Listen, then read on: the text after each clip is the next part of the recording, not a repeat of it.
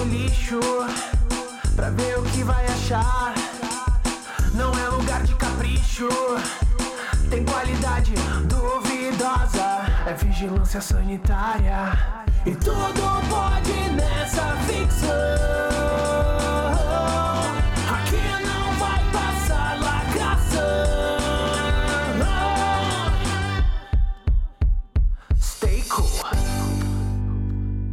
Fala pessoal, estamos aqui por mais uma semana e eu estou muito triste porque Saul ainda existe. Eu não queria dizer isso, mas essa foi talvez a semana que eu fiquei mais decepcionado com um anime no geral. Em, to em toda essa indústria. Esse episódio foi realmente. Ai, cara, não, não tem muita explicação. Mas eu tô aqui para comentar sobre isso, Rafael Hit, e estou aqui com o nosso querido Matheus. Fala aí, cara. Boa noite, pessoal. Diria que essa semana, de maneiras completamente diferentes, os dois animes se superaram. É uma boa maneira de se ver. Também estamos aqui com o Daniel, YouTube de anime. Fala aí, cara. Só complementando o que o Matheus falou, temos o melhor episódio de um anime e o pior episódio de outro anime.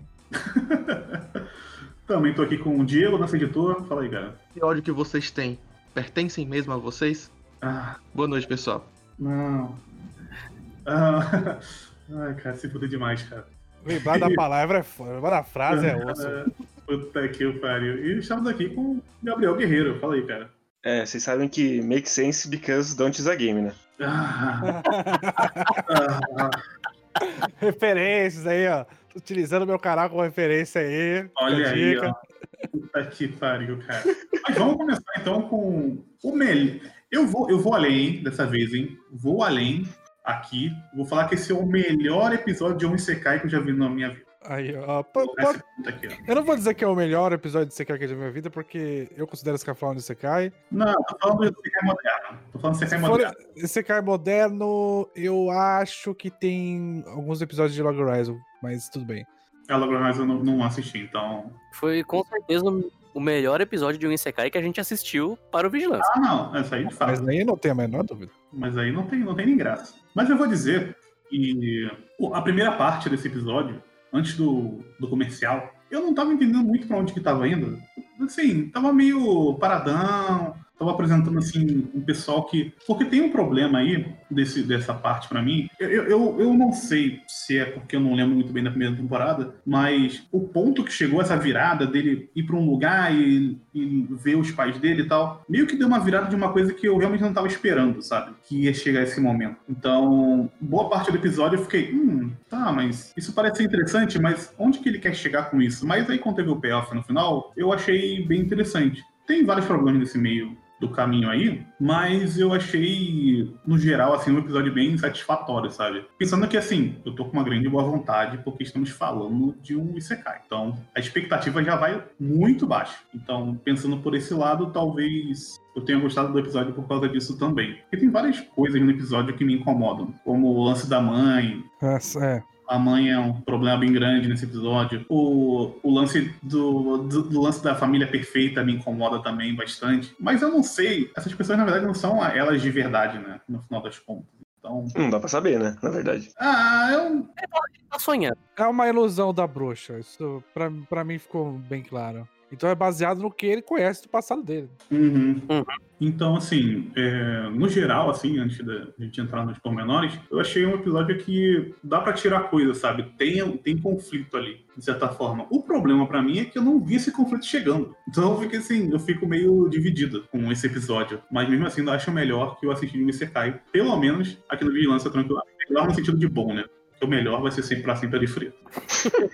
A gente não tá falando de divindades aqui. A gente tá É. falando de normais, assim, na- dentro da realidade. É, mais ou menos. O conflito não, não, tava, não dava pra ver ele chegando. Porque, assim, de fato a gente não tinha nenhuma ligação com o Subaru no mundo real. A gente não sabia o que, que ele trazia dele. Mas até uma coisa que a gente vem falando repetidas vezes em toda semana é: vai chegar uma hora em que esse negócio vai ter que é, estudar o Subaru. O Subaru vai ter que fazer a autocrítica dele, digamos, né? Então, assim, o conflito específico não dava pra ver chegando. Mas dava pra ver chegando que em algum momento, pelo menos, né? A gente esperava. E de fato veio. Então, eu não achei tão, tão discrepante assim, não, pro, pro resto. E agora meio que vai obrigar isso a acontecer, né? Porque você não tem como não mudar o personagem depois de tudo que ele falou nesse episódio. Por favor. né? Pelo amor de Deus. Eu não sei. Eu não tenho essa confiança. Eu também não. Eu não sei se eu tenho, eu não tenho essa confiança, mas assim, nunca teve no anime essa reflexão direta e nunca teve uma afirmação do Subaru que ele precisava mudar e que ele poderia mudar. E nesse episódio teve, né? Tanto que ele tem aquela ceninha dele apontando pro céu, com, empinando a bunda pro pai dele e o cara era quatro. É, então teve uma, teve várias afirmações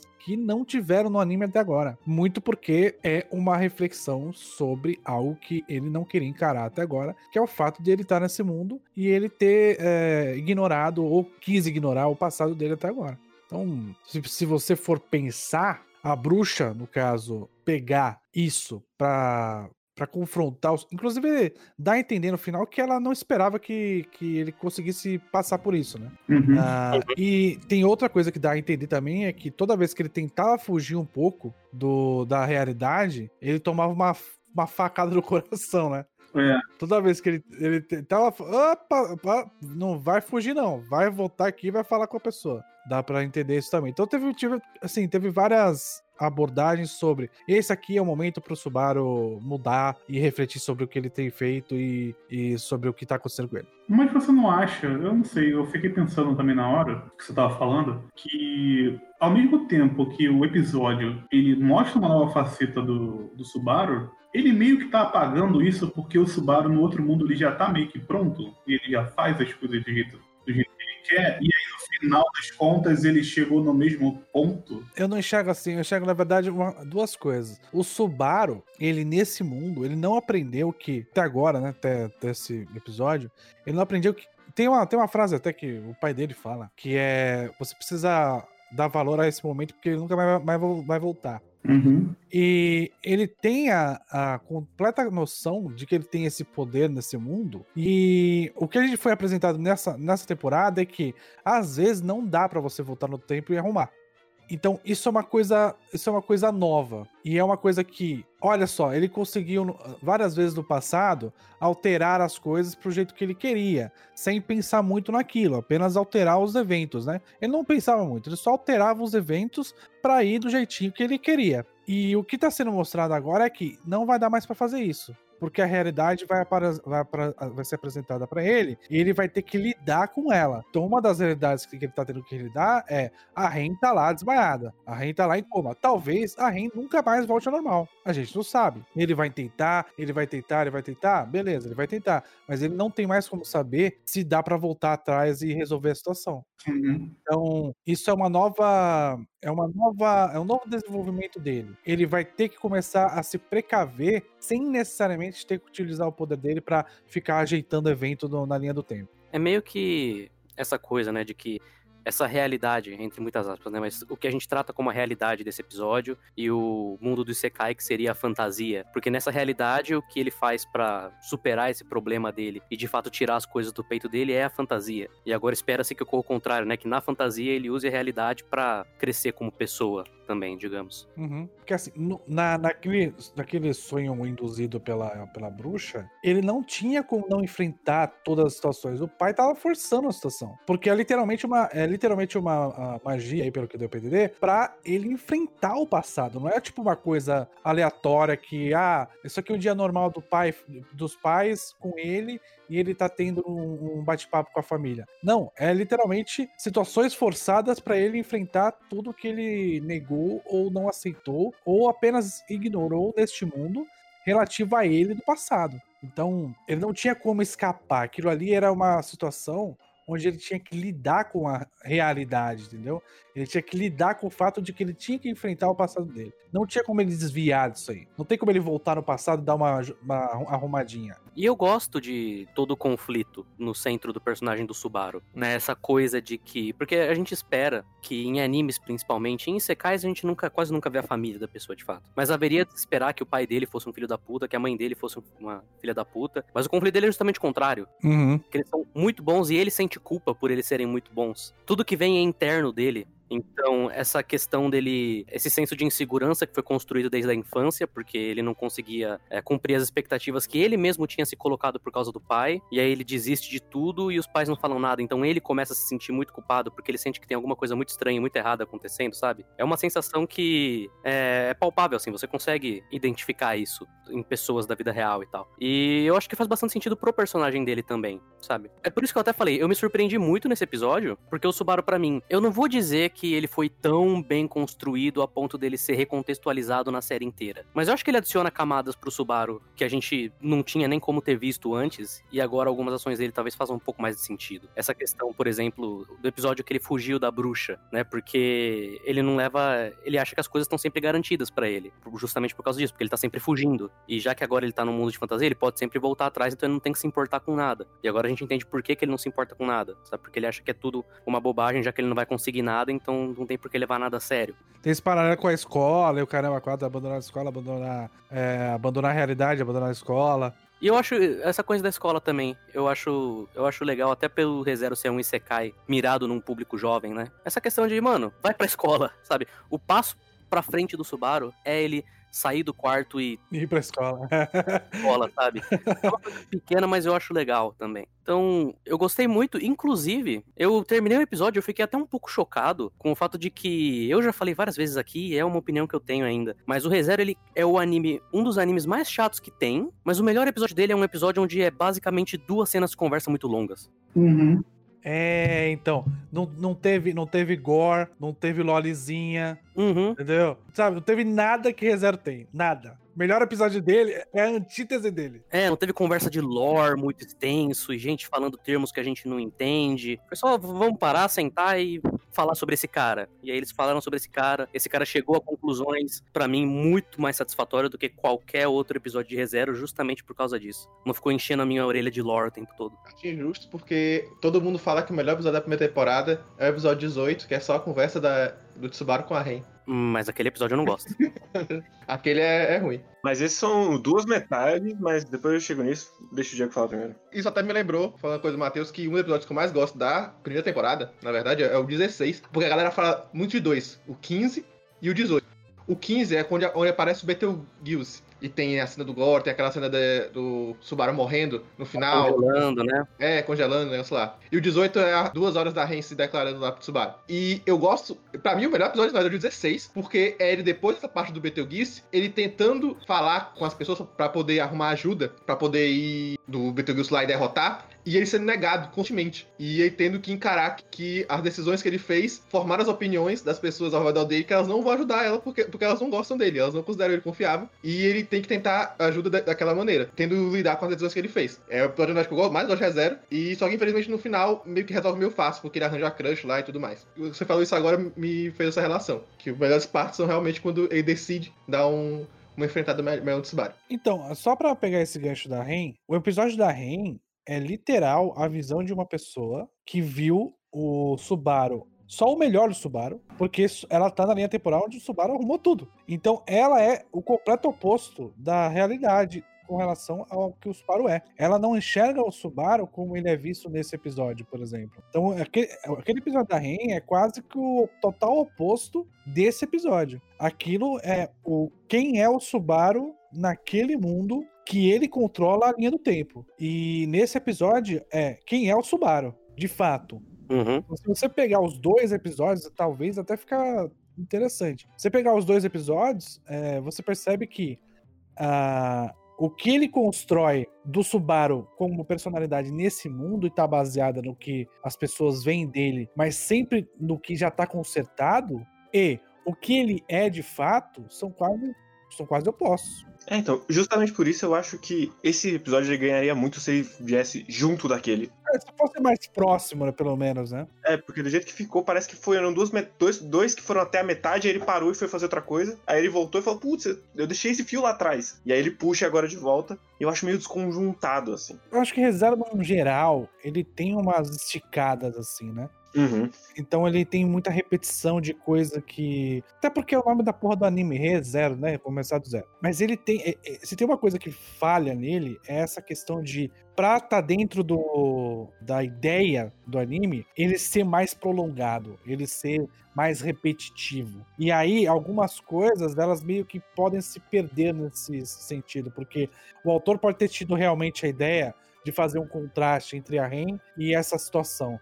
Mas aí, como tá as temporadas separadas, se for contar episódios aí, são quantos? Deve dar uns oito, nove. É, oito ou nove, né? Se fosse na mesma temporada, até que a gente não sentiria tanta diferença, né? Talvez isso numa é, light novel, né? Talvez não fique tanto assim, mas aí eu não sei dizer também. Falando sobre esse assunto, na verdade, eu tenho quase certeza que é umas 3 ou 4 Light 9 de diferença pra essa Ah, aqui. então, então, É. então, então faz. Então, mesmo assim, isso ainda dá, dá uma desconexão grande. Mas talvez ele também queira. Porque assim, querendo ou não, ele, ele estabeleceu até o final, né? Até agora, nos últimos dois capítulos aí, tudo que o Subaru podia fazer nesse mundo, né? Sim. Aí agora ele tá mudando um pouco, né? O que ele não pode fazer. Sim, mas mesmo assim eu acho que separar esses dois momentos enfraquece os dois ao mesmo tempo.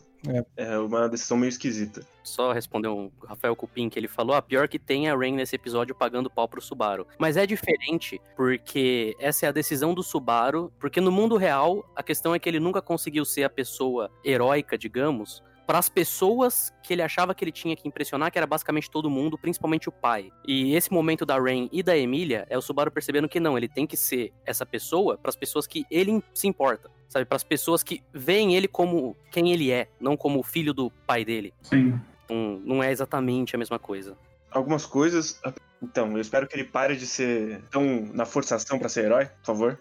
Já deu. É, então, é, eu acho que. Não tem como ele ser mais forçado do que agora. É, não sei, né? Ele continuar do jeito que ele era já é um saco. Mas a outra coisa que me incomoda nesse episódio é que eu sinto que precisava de pelo menos um reflexo um pouquinho maior desse conflito dele na primeira temporada. Porque do jeito que ele chega e ele senta no banquinho com o pai dele, o conflito meio que já tá resolvido antes do pai dele levantar a bola. Ele já tá meio que encaminhado. Era pra ser um grande momento dele bater a parede e falar: caralho, olha o que eu tô fazendo. Mas ele já tá meio que ciente, então é meio. É. Eu não vou dizer que não funciona, mas. Faltam uns passinhos pra chegar num grande episódio, realmente, assim. O problema é que esse episódio, como vocês falaram aqui, ele meio que tá pra mim de uma, uma bolha. Eu tenho vários conflitos ali que eu acho que isso teria que ser melhor desenvolvido, melhor apresentado antes, eu poder chegar e realmente chutar a bola perfeitamente pro gol. Esse aqui parece que eu descobri que, que eu tenho que chutar essa bola agora, nesse episódio. Então, fica muita informação junta mas que eu meio que ligo com. Eu ligo no sentido de que eu, eu ligo os pontos dessa de agora pro que estava acontecendo antes, mas muito disso é muito o, o meu esforço para poder tentar ver as ligações temáticas que ele quer fazer com as duas coisas, não exatamente coisas que ele colocou e semeou ao longo da, da, da história até agora, para poder simplesmente terminar aqui. Uhum. Me parece muito que, que ele não planejou isso perfeitamente antes, aí ele não semeou direito, mas aí depois ele tinha pensado e ele decidiu colocar esse, esse episódio depois, mas já tinha passado um tempo. Eu acho que a palavra certa aí não planejou. Eu acho que ele pensou, eu acho que ele quis fazer isso. Eu não sei se ele soube como. Dá pra entender, dá pra você juntar as informações e falar, ok, ele tá querendo falar alguma coisa aqui. Dá pra gente traçar paralelos e, e entender a personalidade do Subaru e o porquê que esse episódio existe. Ou seja, faz sentido o que ele está fazendo. Só que tem um problema claro de conexão é, narrativa e também tem um problema claro de conexão de desenvolvimento, né? Então a gente não tem um desenvolvimento adequado com informações adequadas para esse episódio ter o peso que deveria ter. Ele tem um peso, ele tem um bom peso porque é uma mensagem digamos assim, clara, objetiva, e a gente entende as relações do personagem com o que aconteceu com ele no passado e o que tá acontecendo agora, mas de fato é, é como se o autor falasse. É como se o autor tivesse pegado uma planilha do Excel e ele falasse assim: eu preciso falar disso, disso, disso, disso, disso. Beleza, mas aí ele não. Ah, como que eu vou juntar isso com isso? Não sei bem. Chega na hora lá, eu me viro.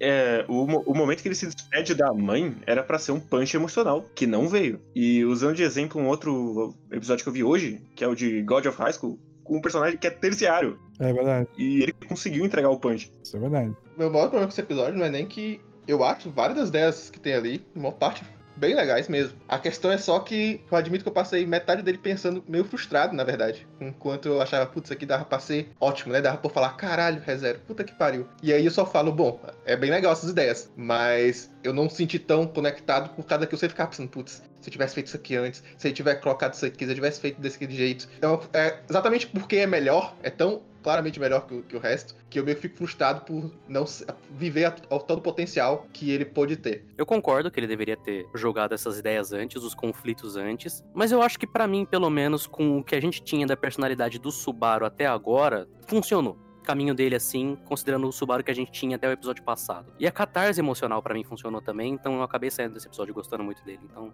Identifica, Matheus. Só... É o que eu disse no, no grupo, que eu acho ele funcional. Funcional ele é, mas ele devia ser muito mais pro tipo de episódio que ele é. É, o- a real é que esse episódio ele, ele é um ponto fora da curva. sim. Uhum. Então, se, se o autor tivesse o tato que ele teve nesse. Não, a gente vai falar autor, mas. Vamos falar do diretor, né? No caso, vai.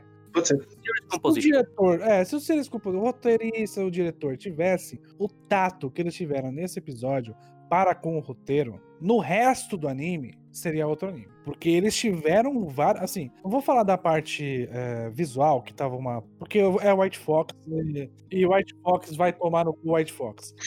É, sempre falo White Fox é uma merda. Ah, não, porque fez tais. Foda-se. É uma bosta. Porra, tava aparecendo o Higurashi nesse episódio. Não, horroroso. É, visualmente é podre. Agora, que teve uma- um cuidado de storyboard, teve. Teve o cuidado de na- na- narrativa, de saber o que falar, como falar. Teve até figura de linguagem, teve utilização de é, aspectos visuais subjetivos. Teve uma cacetada de coisa aí, tá? Que não teve no resto do, do, anime. Não teve. O resto do anime foi focado muito em gore, lolizinhas, situações amorosas e Subaru não olhando pro lado. Uhum. Ficou claro que o Subaru não olhava pro lado, acho que no quarto, quinto episódio. Mas aí ficou repetindo, repetindo, repetindo, repetindo, repetindo, pra deixar a mensagem clara, talvez. Mas o fato é que o anime não teve o mesmo tratamento que teve nesse episódio nos outros episódios. Nem narrativamente, nem de direção. É, eu não me incomodo exatamente por ele ser tão diferente. Até porque, como vocês mesmos comentaram, esse é um episódio muito fora da curva.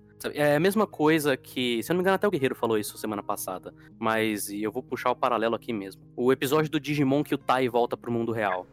Que é um episódio super desaturado, super. É um clima muito soturno, muito pesado. Ou até mesmo o Kaguya-sama segunda temporada. Eu não vou falar com muitos detalhes aqui, porque talvez alguém não tenha assistido. Mas tem um episódio que é o episódio 11, que ele é muito diferente dos outros Uhum. não é um episódio de comédia e o visual do episódio é muito diferente, o tipo de enquadramento que ele coloca é muito diferente. É o do Shigami?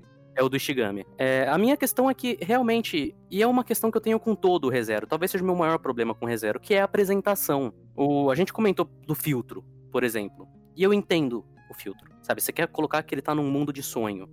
Mas pensa no filtro que você tá colocando antes de fazer isso, porque teve momentos nesse episódio que doía de ver. Literalmente doía o olho de Cara, ver. Eu, eu tenho certeza absoluta que o diretor queria um filtro. E aí, o, o porra do estúdio. Ah, tem esse aqui, mano. Ah, mas esse tem esse aqui, cara. Aceita. É que nem o Jeepão de Arifureta, mano. É o mesmo estúdio, é o mesmo estúdio, cara. Tem, tem, oh, eu preciso de um Jeep. Mano, tem esse aqui, velho. Liga lá pra cara do Jeep, pergunta qual, qual filtro eles têm lá. É, e, e- e falando desse filtro, inclusive, eu acho muito esquisito porque é pra ser uma parte dramática pro Subaru, mas o filtro ele tá levantando pra cima o bagulho o tempo todo. É exatamente isso. O filtro ele adiciona uma camada a mais de artificialidade num episódio que tinha que ser tudo menos artificial. Sim. Uhum. E outra coisa também.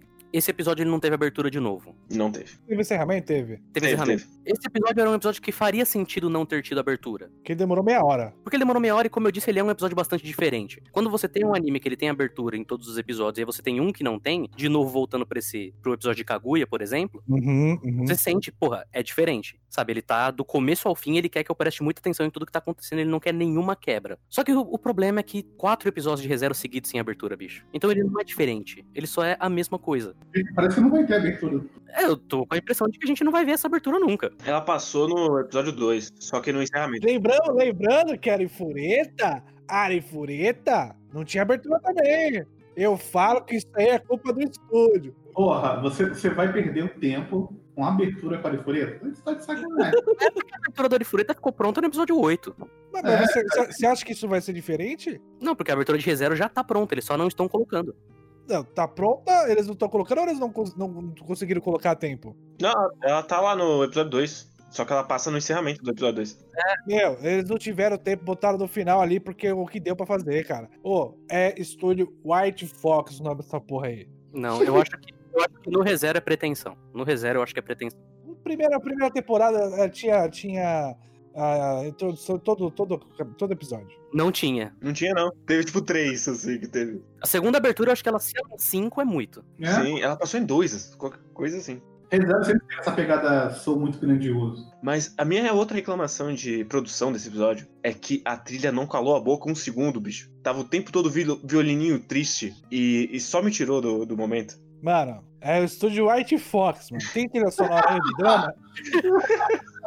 ó, tem essa aqui, ó. Tem essa aqui, ó. Só tem uma trilha. Ó, presta, presta atenção no, no quanto o estúdio com certeza impactou isso aí. Só tem um filtro, só tem uma trilha, saca? Sim, É, só tem um background. quando troca de conversa do pai pra mãe, a música ela segue tocando. Tô falando pra você, cara. Só tem essa música aqui, mano. Tem precisa de uma música de fundo. Só tem essa aqui e se vira. Eu só me lembro, na verdade. Daniel, você viu. Você falou de Log Horizon? Você viu a segunda temporada? Dog Rise vi, segunda temporada. Só, só, um- só um comentáriozinho aqui antes. O Mugen Carp mandou aqui, de acordo com uma anime list, de todos os 26 episódios de ReZero, 10 tem abertura. Olha então, 10. então realmente é pretensão. ou é pretensão ou é falta de noção de, de tempo e ter que botar 24 é, minutos de... Você não vai retirar a palavra pretensão desse cast, Daniel. Você não vai. Não, não vou retirar, não vou retirar. Não é pretensão. sim. Mas a falta de noção de tempo tem também. Tem, claro. Caralho. Manda aí, Gil. Que o Matheus falou sobre a questão do, do filtro. E lembra que no segundo, na segunda temporada de Log Horizon, que não é boa, Não é boa. tem a parte que das lembranças que eles lembram do mundo real. Sim, sim, que tem a, é, aquela. que os dois morrem lá, não é isso? A narrativa visual, que você muda a, a palheta, muda o estilo de arte. Pô, a diferença. E é Estúdio Jim. Estúdio É Jim, na temporada ruim. Verdade. Na temporada ruim do Estúdio Jim. E- Eles fizeram melhor. Então, Não, mas o White Fox é isso aí. É pior que isso aí, cara. É pior que o Jim. Um estúdio que a gente reclama, mas a gente ama ele, porque ele sempre tem uma coisa pra mostrar pra gente aí maravilhosa. Cara, o Estúdio Jim é melhor do que o White Fox. O Estúdio Jim é o Weaves da, da, da animação. E o, o White Fox é um time que nem existe. Ah, então vamos fechar a reserva. A gente já falou bastante de reserva. Vocês têm mais alguma coisa pra falar desse episódio? Só considerações finais? Hum, Não, foi um ótimo episódio. Ótimo não, vai. Foi um muito bom episódio. Nota, quero notas, eu quero notas. Notas Para um Isekai, lembrando. para um Isekai é nota 10. Realisticamente falando, um 7,5 aí. 7,68, é, tô, tô nessa aí. Eu vou dar sete punhetas pra esse de 10. Pra Equidina de roupa de colegial. Porque tudo mudou quando ele, quando ele conheceu a menina, que tem peitos grandes. Então, sete punhetas pro nosso querido Subarão. Que não pegou a mina, né? Que o último episódio, não sei se vocês lembram da, da primeira temporada, termina com um, grande. A mina falou, mas você é meu amigo. Então, Ele tá se mantendo casto pra mulher que ele ama. exatamente. Foi tipo aquela foto do cara, tá, o cara tá lutando pra pegar a mina, e ela vai lá no Instagram e coloca a foto aqui, eu e meu melhor amigo. Nada a ver falar do Paulo Cogos assim. Essa é a conclusão que a gente tem, então, o Subaru é o Paulo Cogos Sim. dos anos. Pô, boa comparação, hein? é, Guerreiro nem deu nota, Diego nem deu nota. Querido. Ah, é é verdade. um 7, 7, 7. Ah, tá. não, tá- também. Mesma coisa mesmo. Média 7,5 aí, pronto, resolvido. A, a única diferença, eu acho que o Guerreiro está olhando pelo copo meio vazio e vocês pelo copo meio cheio. Claro. Pode ser. Ah, o, o- o guerreiro, ele tá morto demais. Eu levei muitos anos pra ficar morto por dentro, cara. O guerreiro nem 20. Tá, tá até meio longe disso ainda. E o moleque já está completamente morto, cara. É impressionante. Aí depois fala que o Will não tem alma, ele fica puto. Que isso, fiquei emocionado com, com o God of High School essa semana. Emocionado de coia rola. Agora tu quer, tu quer remediar agora. Tá morto por dentro sim. Jamais.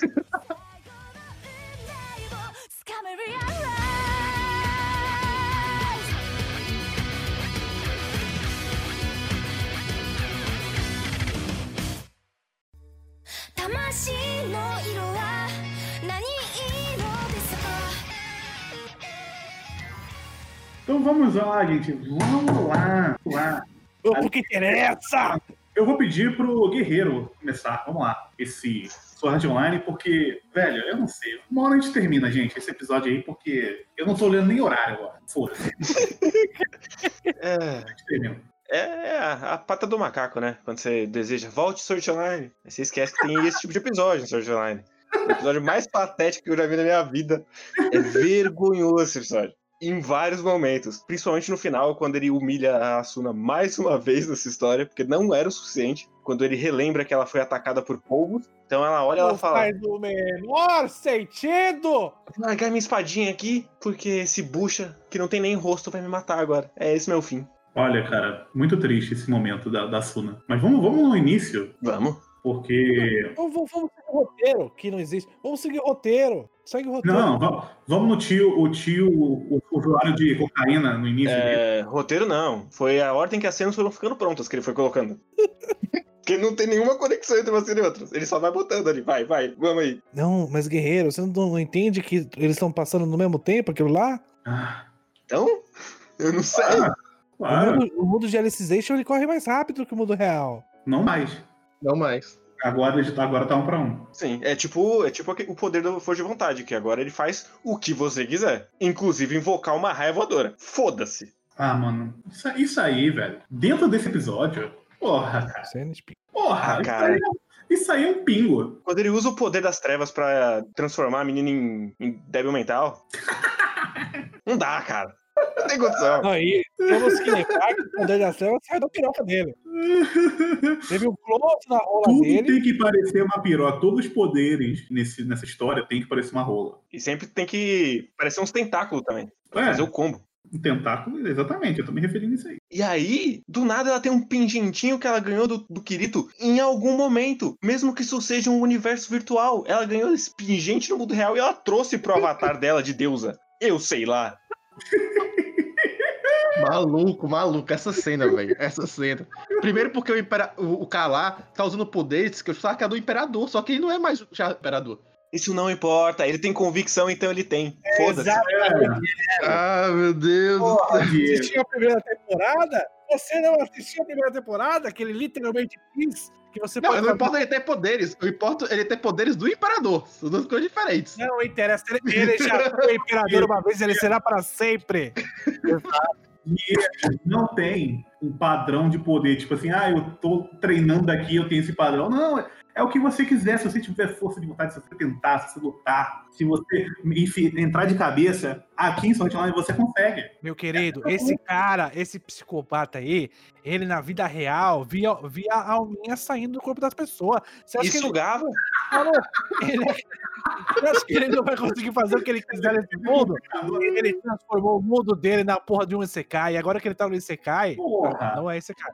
Mas agora que ele tá Não no é outro mundo, agora que ele tá no outro mundo, ele consegue fazer o que ele quiser, porque ele já fazia isso na vida real. Ele já tinha a encarnação na vida real. Eu gosto demais que esse é o mesmo episódio em que o filho da puta entra com um avatar aleatório e ele usa o poder do imperador e a Asuna não consegue enfrentar uns bucha no mesmo sistema e ela tem uma porra do corpinho de deusa. Porque foda-se, porque ela é mulher, então ela tem que se foder. Exatamente. Você acha que mulher pode ser gamer também? É, eu acho que sim. Principalmente se ela cavalgar no Kirito. Tomara que não. Ninguém deveria ter essa alcunha que foi defendida assim com unhas e dentes nesse episódio. Temporada passada também. Nossa, mas esse episódio foi um bagulho pela madrugada, né? Uhum. Inacreditável. Mas antes a gente tem que voltar pro começo do episódio. Quando a gente tem a informação que o nosso querido Hackerman, na verdade, ele é um Hackerman desde a primeira temporada. Porque tudo tem que estar conectado, é assim que o roteiro bem, bom funciona. Sim. Traz as coisas de volta. de, vamos falar de conexão aqui mesmo? Vamos. Esse, episódio fez conexão com Gangue Online duas vezes. Ele fez conexão com a Encrad. Ele fez conexão com As Fadinha. Ele, Uhum. fez, ele fez conexão com todas as temporadas anteriores. Todos os vilões estão presentes aqui. Então, aí vo- aí você tá assistindo você é fã e você fala, caralho, ele Olha como ele aprendeu a escrever, moleque. pô, Isso em tudo, brother? escreve demais. Mano, tu é muito bom. É Aquele personagem que era um figurante, na verdade ele voltou agora, tá tudo conectado, ele não esquece nenhuma ponta solta. Porra, bom demais. Não, guerreiro, não. Aquele personagem que era o figurante, na verdade, ele é assistente do vilão da primeira temporada. Ah, não, velho. Sim, ele, ele pessoalmente estuprou a Asuna dentro do jogo. E por que ele tá contando essas coisas, velho? Ficou de olho. Por que ele tá contando isso agora? Ele colocou o código que explodiu. E colocou uma etiqueta com o número do código que explode olho na, porra da do jaleco dele. Não, vai se fuder, cara. Isso é Eu gênio. isso aí. Agora vamos falar. Vamos, peraí, eu vou fazer uma pergunta aqui pra vocês, que eu quero fazer essa pergunta, que eu tô fazendo fazer essa pergunta há uns, há uns dias já. Por favor. É, é o, programador. Hum. É a pessoa mais burra que você já viu no anime? Não, eu acho que é o, o supervisor, porque ele deixa acontecer qualquer coisa no- da simulação dele, foda-se. Mano, o supervisor, ele tá lá com o roupão dele. Ele só tá supervisor. É tipo o Shimbo com os animes da Shaft, cara. Foda-se, faz aí. Mano, se der merda. Ele só assina. Se der, se der merda, eu abro o roupão aqui e você resolve. É, foda. Não, o supervisor, foda-se. mano. Eu tô falando do cara que programou essa porra toda aí. E ele é um completo. É, sabe, imbecil de QI negativo. Numa. Ele pergunta coisa pro cara que. O cara atirou nele. E ele pergunta: Ô, você não vai se preocupar com o Kirito? Mano, que, que- o cara tá um pouco se fudendo pro Kirito, brother. Ele acabou de te dar um tiro. Porque ele quer, quer pegar ali. Você acha que ele tá ligando pra porra do Kirito, da vida do Kirito? Cara, Vai se fuder, seu merda. eles passam 24 horas, 7 dias por semana olhando pro monitor, vendo a porra da simulação. Eles não perceberam que tem um bagulho impedindo os outros de cometer qualquer coisa. Eles não notaram que existia administrador até agora. Que ele é uma anta. É o pi, é o personagem mais burro que eu conheço. Mas essa é a norma desse mundo real. Todo mundo é burro. Então o cara que sabe apertar Enter no teclado, ele já é mais inteligente que todo mundo. É igual no Kuroko no basquete. Todo mundo é horrível em basquete. O cara que sabe driblar é o gênio da geração dos milagres. Verdade. Então. é- Super campeões, o cara que sabe chutar pro gol. o cara que conhece a regra do impedimento, ele é um gênio. Caralho. É. bom. O Cara, cara que tem o boost porque ele joga só 15 minutos do jogo, porque tem problema no coração, ele é o gênio. Você não venha falar do melhor momento dos animes de esporte da história. O, o cara que, que fica em cima do montinho e fala: por que, que eles estão com armadura diferente? Ele controla um exército. Foda-se. Pariu, cara. Puta que pariu. é por isso que a, a Suna consegue entrar nesse lugar de peruca, porque todo mundo é burro.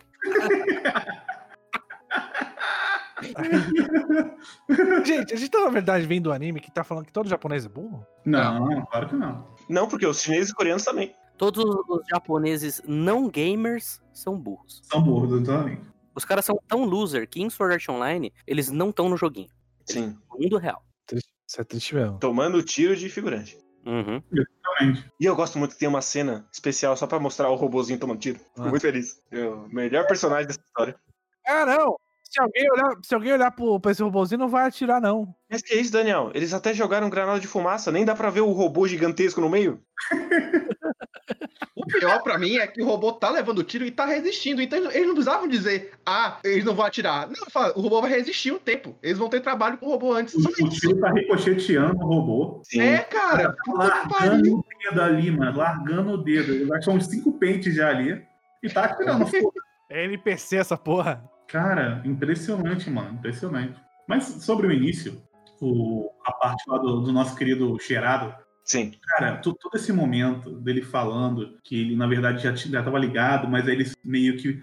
Agora ele quer se tornar o primeiro servo da administradora, velho. Eu achei que ele era o palhacinho. Porra, aí, aí, aí, Por um momento, eu achei que ele era o palhacinho. Faria sentido. Eu não duvido que ainda vai demonstrar isso. Eu Não, duvido. faria sentido por isso não é. Hã? Não, faria sentido exatamente por isso que não é.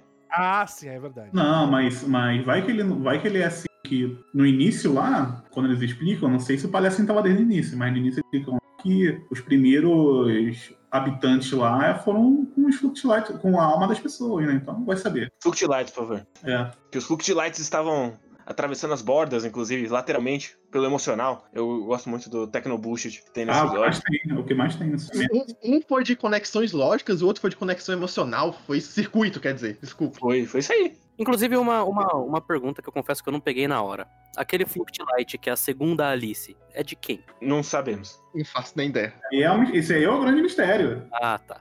Esse é o grande mistério, que não importa nem um pouco. Ele tá indo pra cima dos americanos. Aliás, eu acho sensacional que no mesmo episódio, mesmo episódio, acontece o carinha lá do drogado, possível palhacinho, ele fala: "E- Eu vou fazer isso por causa que eu estou seguindo o sonho do meu ex-chefe, que foi preso por causa do Kirito, e agora eu vou ter meu sonho americano, de poder viver a vida boa. E aí, na mesmo episódio, duas cenas depois, ele fala: Não, eu estou fazendo isso por causa da administradora. Uhum. E eu ia na revistadora. Porque ela era gostosa demais.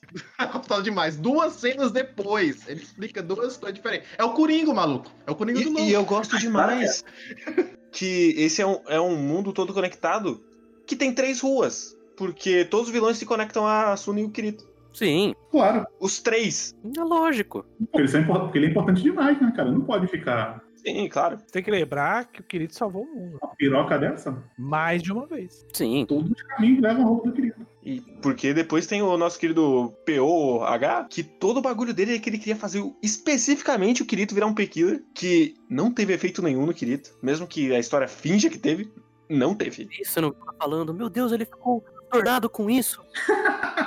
Teve, gente, teve. Segunda temporada mostrou ele teve. A enfermeira gostosona lá foi lá e falou: Querido, não se preocupe, você ainda é uma boa pessoa. E aí parou. A única coisa que você precisa pra poder superar um PTSD é você falar pra uma pessoa que é gostosa demais. Eu gosto que ele começou em português, o PTSD, e terminou em inglês. PTSD. Um PTSD? Eu vou, eu vou taçar aqui a minha, a minha, minha crítica a essa porra desse episódio. Por favor. Que, eu- que é um negócio. Eu vou tentar ser linear, eu vou tentar ser linear aqui. Aí não vai conseguir. aí não vai conseguir. já falhou, já falhou. Ó, seguinte. A gente tem. Acho que tem vários problemas nesse episódio. Primeiro, a Asuna desistir ali Uhum. não faz o menor sentido. Ela nunca fez isso, nenhum. Nunca, nunca. A Asuna não faz. Ela não faz isso. Ela não desiste. Ah, não. Olha só, pessoas morrendo ao meu redor, eu vou soltar a espada. É o contrário. Ela, inclusive, era linha de frente da porra do jogo que as pessoas morriam. Literalmente era a pessoa que atacava mesmo. Então, tipo, não faz o menor sentido. Mas ela casou, cara. Casou já era. É verdade. Mas ela fazia isso casada, porra. Nem essa desculpa tem. Não, não tem desculpa. Ela, ela largar a Arminha ali não faz o menor sentido. É a quarta cena nessa temporada já por aí, que tem cenas da Asuna olhando assim, desesperada e falando: parem, parem, por favor. É, mas antes ela não largava a espada. Ela só atacava. Verdade. Eu não quero que nenhum de vocês, pessoas que eu acabei de conhecer, morram. Que não tem, na verdade, são apenas personagens dentro de uma simulação. E beleza. Aí, aí passamos essa questão da, da Asuna aí. Vamos pra, pra outra questão aqui. Que é a questão da, da nossa querida Shinon. Ela ficar ali naquele lugar, parada, de boa, tranquila, esperando o cara chegar. Ah, acho que o cara vai vir aqui mesmo, né? Tá ali coisa. pá. Tá todo mundo morrendo no outro front, ela tá lá Não, esperando. foda-se, foda-se. Ela tá lá esperando porque ela acha que o cara vai aparecer ali e tal. E aí ela é completamente dominada por motivos que. Foda-se. Uhum. Ela é completamente dominada. E detalhe que ela é uma deusa, né? Sim. Essa porra desse negócio. Então significa que ele é mais forte que uma deusa, ou pelo menos tem um uma força tão equiparável quanto a dela. Ela tem pinto? né? Então ele é um deus. Aí beleza, aí o cara tem uma raia, aí o cara tem um poderzinho, aí sai aquele, aquele deus ex máquina da, do negócio do, do coração do Kirito lá, que foi uma referência ao Gangue Online quando ela, ela ia ser estuprada na vida real. Olha aí. O cara acertou o Kirito, porque o Kirito se jogou na frente e salvou ela. E aí, isso aí salvou ela de novo, ou seja, segundo estupro que o Kirito salva dela. Aí, beleza, tem o papo da alma de novo, que foda-se, né? Porque é só pra reforçar o quanto o nosso querido vilão é um vilão que gosta de. que é muito vilão mesmo. Ele, Sim. ele é muito vilão. E mais importante do que isso, se ela perder o boneco, ela não vai morrer. Não tem o risco de vida pra ela. Não, mas é a alma. Ele fala que vai sugar a alma dela da vida real pelo joguinho. É, mas entendeu? Acabou a brincadeira de que, ah, morreu aqui no joguinho e não morre mais. Vai morrer na vida real? Sim. E mesmo que não morresse na vida real, ela ia perder o char. Mas não é o char dela, é só, só deusa. É verdade. Aliás, é o char da deusa e todo mundo tem que poder transformar o char deles do outro jogo pra poder entrar aí. Uhum. E, e se entrar aí, vai perder. Ela consegue pegar a arma do jogo, do char dela. Sim. Inclusive, como é que ele reconheceu que era ela, sendo que ela tá no avatar de deusa? Ah, Meu, meu, é meu. demais. Cara, Você tem uma pergunta mais importante. todos esses detalhes de. ó, porra, tô- eu tô babando aqui já. Tem uma pergunta mais importante, Matheus. Você lembra o nome de alguém contra quem você jogou num joguinho de tiro? Não. Claro que eu lembro, claro. Tem o Jorginho 23. Você vê na rua ali, você fala, caralho, certeza que aquele ali é o Jorginho 23. E, Vou dar uma lambidinha nele ali. é, vou olhar o short dele. Calma aí, Jorge. Conferir aí. Caralho, essa cena toda, ela, ela. Acho que o pior, pior do episódio foi essa cena.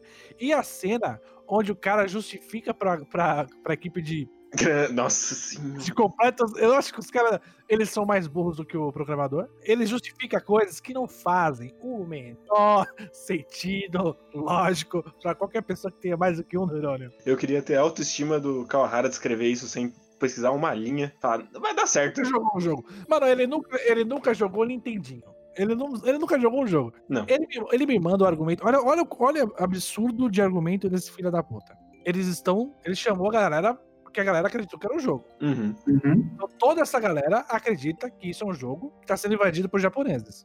Sim. Porque você já daria, já não sei, mas tudo bem. Vocês falamos até no episódio passado. Uhum. Aí, beleza. Aí ele usa o seguinte argumento. Por que vocês têm armaduras melhores se vocês é, não são hackers? Meu querido, se eles são da porra do servidor, a coisa mais lógica é que eles vão ter armadura superior, porque, né, eles são do servidor. Isso é uma coisa óbvia. Eles, se eles têm contato com o administrador dessa porra de sistema desse beta, desse jogo, então é, é lógico que eles podem ter armaduras melhores do que um monte de hacker spamando a armadura dentro do, do, do jogo. Que foi utilizado num arquivo na porra da internet. Escrito save me. Esque... Puta que pariu! Entendeu? Help, helpas. Isso. Meu querido, só pensar um pouquinho. Uma empresa ia num fórum na internet mandar você clicar no executável? Só pensar um pouco. Não! Você tá dizendo que quando o meu banco me manda o boleto.exe não é um boleto? Ah, puta, será? Tá dizendo que se derrotar avatares de hackers, não quer dizer que os hackers vão embora? Meu Deus. Aí ele, aí- aí ele me manda outra. Ele me manda outra. Aí a, a minazinha aleatória, que a gente. a- Alguma fada lá. Que ela. Mano, mano, olha que ser horrorosa. Ela para. ela para o maluco com a, a mão com a espada Uhum. e começa a conversar. A guerra para, a brother. Vai tomar no cu, cara. Esse momento aí vai se. A guerra para. Eu, eu gosto que ao mesmo tempo ele quer fazer que é uma, uma turba enlouquecida, mas eles são muito organizados o tempo todo, porque depois o cara fala, não bata na lista, na, na e o cara para também. As cenas, elas não se conversam. Ah, As cenas não se conversam. Ela, ela para, ela para uma guerra pra falar o que ela queria falar. O cara fala meia dúzia de palavra, ninguém mais para pra falar nada, mano. Agora vão matar essas piranhas. Você tá entendendo? Não faz o menor sentido. Não faz o menor sentido. E os argumentos que ele usa são todos idiotas. Ah, vocês usam a armadura melhor porque vocês são hackers. Não! Vocês é. O que mais que ele falou? Ele falou mais coisa idiota. Eu lembro que ele falou mais coisa idiota. uhum. Mas enfim, ele faz um argumento que qualquer pessoa de três anos entenderia que não, não é assim que funciona. Não, não é assim. Não é assim, não é assim. Mas o seu ódio, Daniel, ele é seu mesmo ou foi alguém que plantou em você? Ah. Cara, cara, isso é ofensivo demais, bicho. Vai tomar no cu, mano. É uma referência à guerra. Isso aqui é uma referência à guerra. E tem coreano e chinês. Cara, ele, apre- ele apresenta o coreano falando, putz, vou ter que me alistar, mas e que tal um joguinho? Episódio passado. E aí, nesse episódio, ele, ele, fica em dúvida sobre a- se a Coreia realmente está certa. Sim. E a chinesa também fica em dúvida se a China está certa. Quem está certo são os japoneses. Sacou a ideia por trás disso aí? Tá muito se fuder.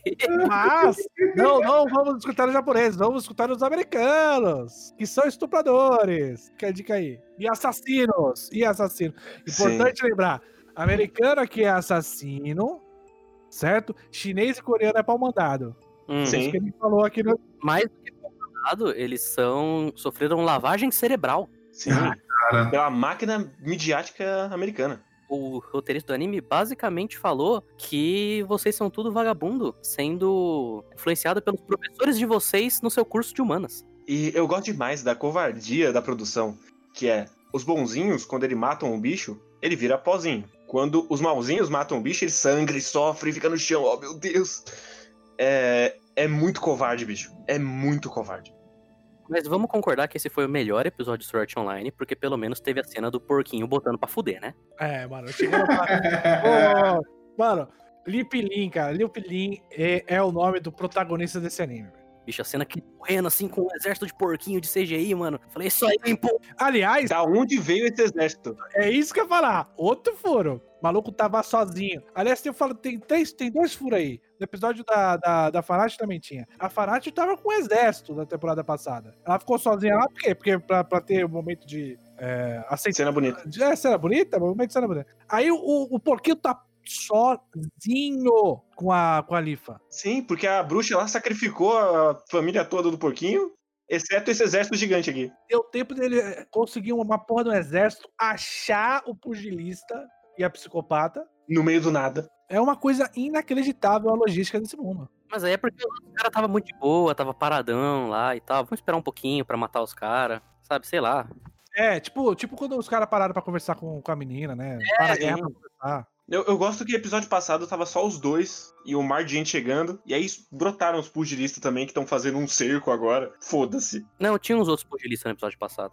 É, eles estavam tudo recor recortado e jogado no chão já. Sim. É verdade. Sobraram. Tinha o tiozinho João Sem Braço Sim. e mais alguns lá. Eu, eu vou falar, não tem necessariamente a ver com anime, mas é que eu fui pesquisar pra poder saber que parte da, da novela isso tá. Porque eu, eu, eu sei que o Kirito acorda no volume 18. Eu queria saber quão distante isso ainda tá. Se vai ser só no finalzinho mesmo, vai ser mais pro meio, coisa assim. Aí eu, que agora eu vi que é 17. Aí eu só abri aqui pra poder ver rapidinho. E tem, na primeira página da, da novela, é um mapa é, mostrando onde estão as pessoas. O mapa faz sentido? Não.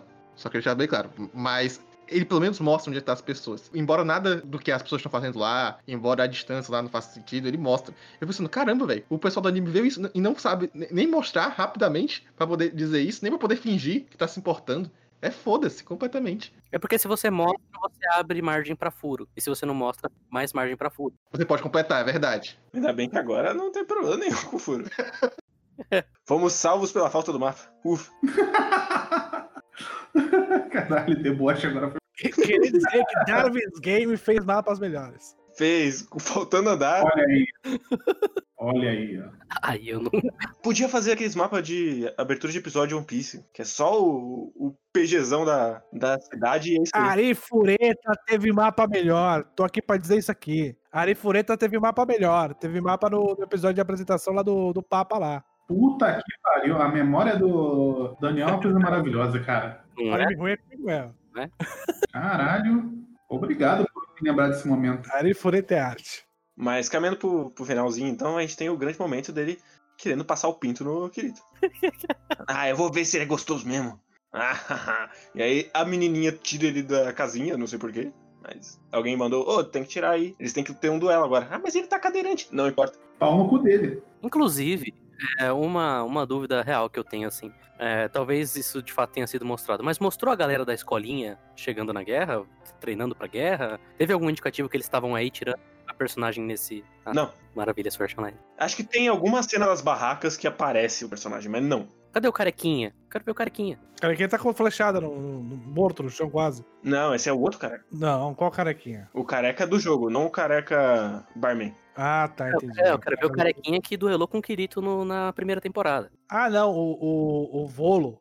O. Volo, o Volo, que do, duelou no famoso duelo de queda de braço do Kirito, na, na- naquela parte, ele tá, segundo informações, ele tá junto com a Fanatio. Tá? É? Hum, É, né? uhum, Agora tudo faz sentido. com certeza. Essa guerra ela faz completo sentido. Se Sim. tivesse mapa, não faria.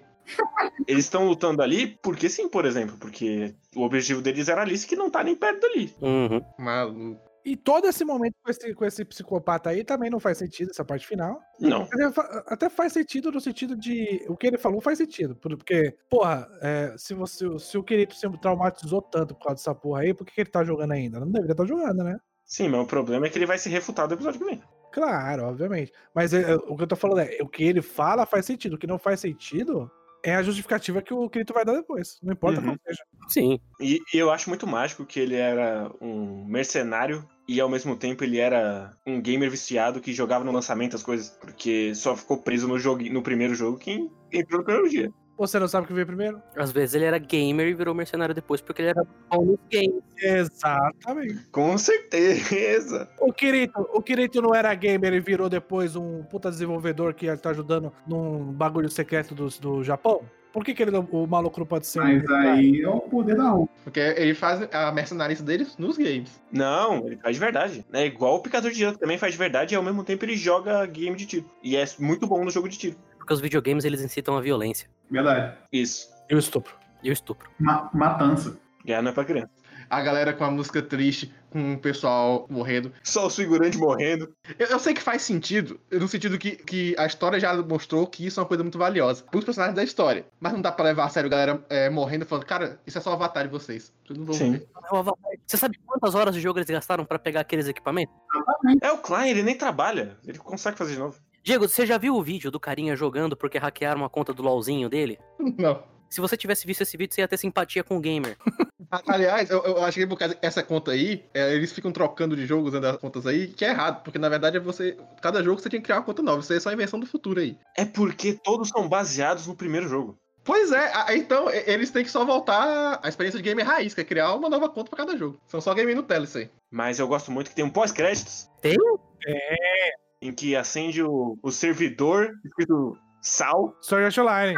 Por isso, por isso que eu falei que ele fazia referência aos três jogos. Sim. O servidor, ó, bate. Vai eu, vou, voltar. eu vou postar isso aqui. Vai voltar o cientista genocida, vai voltar. Não, não Vai aposto, voltar. não. Eu vou apostar o seguinte: o servidor de Sword Art Online, que é o servidor principal que foi, base... em que foi baseado esse mundo aí, Sim. ele tem as informações do Kirito e vai passar o- as informações pro Kirito poder reviver. É, vai ter um limbo branco entre ele e o cientista mais uma vez. Pode ser que sim. Ele falando, força, querido. Pode ser que Eu sim. matei centenas de pessoas. Mas é batata que vai ser o servidor de Sword Online na Icrad que vai fazer o Kirito voltar.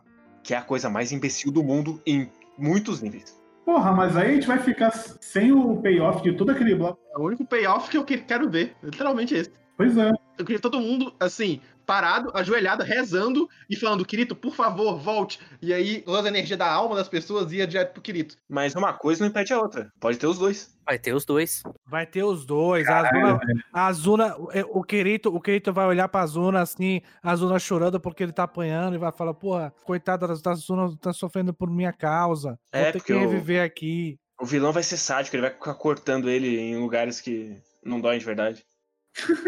A bochecha, né? Sim, cortar do lado do olho, assim. Caralho, mano, verdade. No ombro, no ombro. E a gente tem que lembrar também que o Kirito ele consegue desviar ataques e atacar enquanto ele está vegetal. Sim, porque ele tem força de vontade. É verdade! Tem essa buchite na temporada passada. Ah, Vocês esqueceram dessa buchite na temporada passada? vocês estão de poder. E que, o, e, que o, e que o maluco que vai comprar cigarro é, tá com o bagulho nele e desvia? Vocês lembram que essa, essa porra dessa história chama Alicization? Faltam seis episódios e a Alice não fez nada. Ela vai voltar, cara. Ela tá correndo, mano. Ela tá fazendo a parte dela. Lembrando, lembra- sempre lembrando que ele só tá nessa porra desse mundo pra recuperar o corpo dele que foi atacado na vida real. Que ele vai esquecer isso. Com certeza. Eu só, só quero que o programador com um tome um tiro e morra. Tô na torcida. Vai ser um momento emocionante dele dando enter e tomando um tiro na cara. Esse episódio foi pra mostrar que a, a- a- o maluco do, do roupão e a mina descobriram que o cara é um farsante e vão salvar eles, mano. Vai lá salvar o cara. Eles vão salvar o cara, confia, mano. Eu, eu gosto demais desse momento porque semana passada a gente já tinha a cena dele se revelando vilão e eles fazem essa cena do mesmo jeito como se fosse uma revelação pro espectador. É, sensacional. De fato, é, é arte, né, cara? Isso aí é- É, Sword Art Online, né? Nunca decepciona. Maluco. Mas é isso, vocês têm mais alguma coisa pra comentar desse episódio? Eu, eu fiquei muito, muito na expectativa, sabe? Teve uma cena bem animada, que foi a da menininha lá indo salvar a amiga dela e ela dando espadada. Foi da hora, durou, Foi bem feito. durou dois segundos, mas foi bacana. e ela não é nenhum personagem. Ah, claro que não. Eiro, você viu a primeira temporada? Vi. Não, essa daí é da segunda. Você viu a segunda temporada, Guerreiro? O Arco das Fadas eu vi. Da primeira temporada mesmo, tem o Klein, o, o, o Careca. A Dragão, a Ferreira. A Ferreira que tem um momento nesse episódio falando: é tudo culpa minha. Fui eu que trouxe eles aqui. Ah, Nossa, aí tem Foi eu que chamei Orgulho Gamer. Foi eu que chamei a Xbox aqui, cara. Então Verdade. fala aí duas minorias que eu dei. Eu posso citar três: é, chinês, é, americano e coreano. Que ódio, bicho. Nossa. Eu tô puto com Sword Art Online, que fica fazendo esse Blue Balls com a gente, porque não brota Kirito. Eu quero que brote Kirito, mas não brota Eu acho que o próximo EP vai brotar querido. Eu espero. É, já, já tava com hype no. Se é que não vai ser o Cliffhanger, no mínimo o Cliffhanger vai ser. Vai ser só a espadinha tremendo ali, ó. E aí ele com o olhinho amarelo de, de dengue dele. Pode ser, pode ser que ele não tá se alimentando. O Diego, o Diego tem informações aí. Porque eu lembro que o final da temporada passada foi o começo da, no- da 17. E o Kirito, pelo segundo ladino, ele acorda um 18. Então já passou quatro episódios, né? Agora já deve estar indo pra 18. Aí, ó. Obrigado, Diego, por fazer o papel do Ladino que não tá aqui hoje. Muito obrigado. O Ladino tá aqui porque ele explicou, porque acabou a luz na fazenda. Então, Gente, o filho do diabo deve ser uma IA feita pelo cientista do primeiro jogo. provavelmente. Mas a gente vai descobrir. E é isso, então, Art Online. E aí, Crosscat, tem? Tem. Então, vamos fazer Crosscat primeiro, depois a gente fica com essa porra de paradoxo aí. Ah, eu vou pegar as, as perguntas que são pertinentes. Qual o pior final de anime? Pior, Chitose, Momotose, Monogatari, Butlers vs Butlers é o pior final de anime. E ninguém vai me convencer do contrário, porque ninguém assistiu. É verdade. Tem que assistir. ah, De fato, isso não tem como argumentar. Deixa eu abrir aqui, peraí. pior. Vou ter que abrir meu anime list Eu aqui. vou, eu vou ser, do topo da minha cabeça aqui, é, Arne Franks. tretinha, eu não vi Darn the Franks, mas tretinha de Battle Shonen Higurashi é um, um, um candidato, eu diria. O final do anime de Soul Eater. Ah, Não é piores, assim. Nossa, é ofensivo. É ruim, é muito ruim, mas assim, a gente tem que, a gente tem que considerar também que Vocês têm que lembrar de Fairy Tails. Então tem, tem muita coisa. Eu não terminei, Ferté. Ah, porra, Gui. Ainda mais o de Verdeio. Aí você tá, aí você tá pegando uma obra com um final que é realmente muito ruim. sim. Eu não tô perdendo porque vai estar aqui. O Matheus, Matheus viu, né? Eu vi, lógico que eu vi. Eu li, vi. Ó, maravilha, maravilhoso. Destacando o barcão lá na Quinologia. Sensacional, sensacional. A quinologia foi pro Sekai depois, tá ligado? né? Pra ter filho Tomar no- com a Mavis. Não, esse é o Zeref. Ah, não, é verdade. A quinologia É, é, o o dragão, dragão. o bosta lá. Zeref é o irmão. Eu não sei, eu fico na dúvida se Assassin's Creed, fico na dúvida. Que isso? Arte demais. Mas é, porra, muito ruim. O final de Maiogia também é o final assim, quem viu sabe. Ah, mas o que? Na dúvida. Podemos fazer que nem a galera do chat aqui, fazer o exercício de, preve- de- de previsão. Final de Shingeki no Kyojin. Olha. Olha. O final de Tokyo Ghoul, segunda temporada, também é tenebroso. Que isso? Que ele tá andando por 200 anos? O Kirito. Sim, Tem Kirito no Tokyo Ghoul? tem. Caralho, vou ter que ver agora. Não sei. O que veio na minha cabeça primeiro e veio na minha cabeça foi Assassin's Creed. Final do Kuroshitsuji 2, eu tô olhando aqui a minha lista, ele é horrível. Ah, Darwin's Game não lembro. Eu tô vendo só os meus zooms aqui. O final de Osama Game é horrível. Darwin's Game não, a Darwin's Game não teve final. Darwin's Game não teve final. Isso, quando ele vira lá o chefão da região e sai matando os outros jogadores. Acabou pra caralho, tá Isso não é final. Isso não é final. Isso é cliffhanger pra próxima temporada. É, Pensar final. Final, final é Fairy Tail, Chitose Mono- Monogatari, Butlers vs Battles. Ali, ali é um final. Tem até erro de dublagem, é maravilhoso. Final de Bitum. Final de Bitum também é uma merda. É uma bosta. Sukiyaki Samurai, você vai respeitar Blue Flames aqui, porque Blue Flames é o único anime que termina numa gozada. É verdade. O final de Deadman Wonderland é uma bosta também. É. Gente, tem o melhor final. Fazer referências aqui ao melhor final de todos os mangás, que é o de Bleach. Bom demais. Bom demais, mas ainda não é anime, infelizmente. Infelizmente não virou anime. Ainda, ainda. Vamos lá, próximo aí, Matheus. Próximo. Estão cobrando live de react de raps. A gente precisa, né? Fazer, a gente pode fazer um qualquer dia desses. Estão perguntando aqui, assim como o Oco, vocês têm planos de cobrir toda a mangografia do Kurumada? Ah, é grande, né? E não tem tudo traduzido. É, não, tem, tra- não tem tradução. É, o que, o que tem a gente pode. A gente pode, por exemplo, agora que a gente tá fazendo Fairy Tail, pegar esse mesmo formato pra um Cavaleiros, talvez. Pode. Mangá do Cavaleiros. é- Mangá do Cavaleiros. Complicado, hein? Que isso, ele é ano passado. Lindo.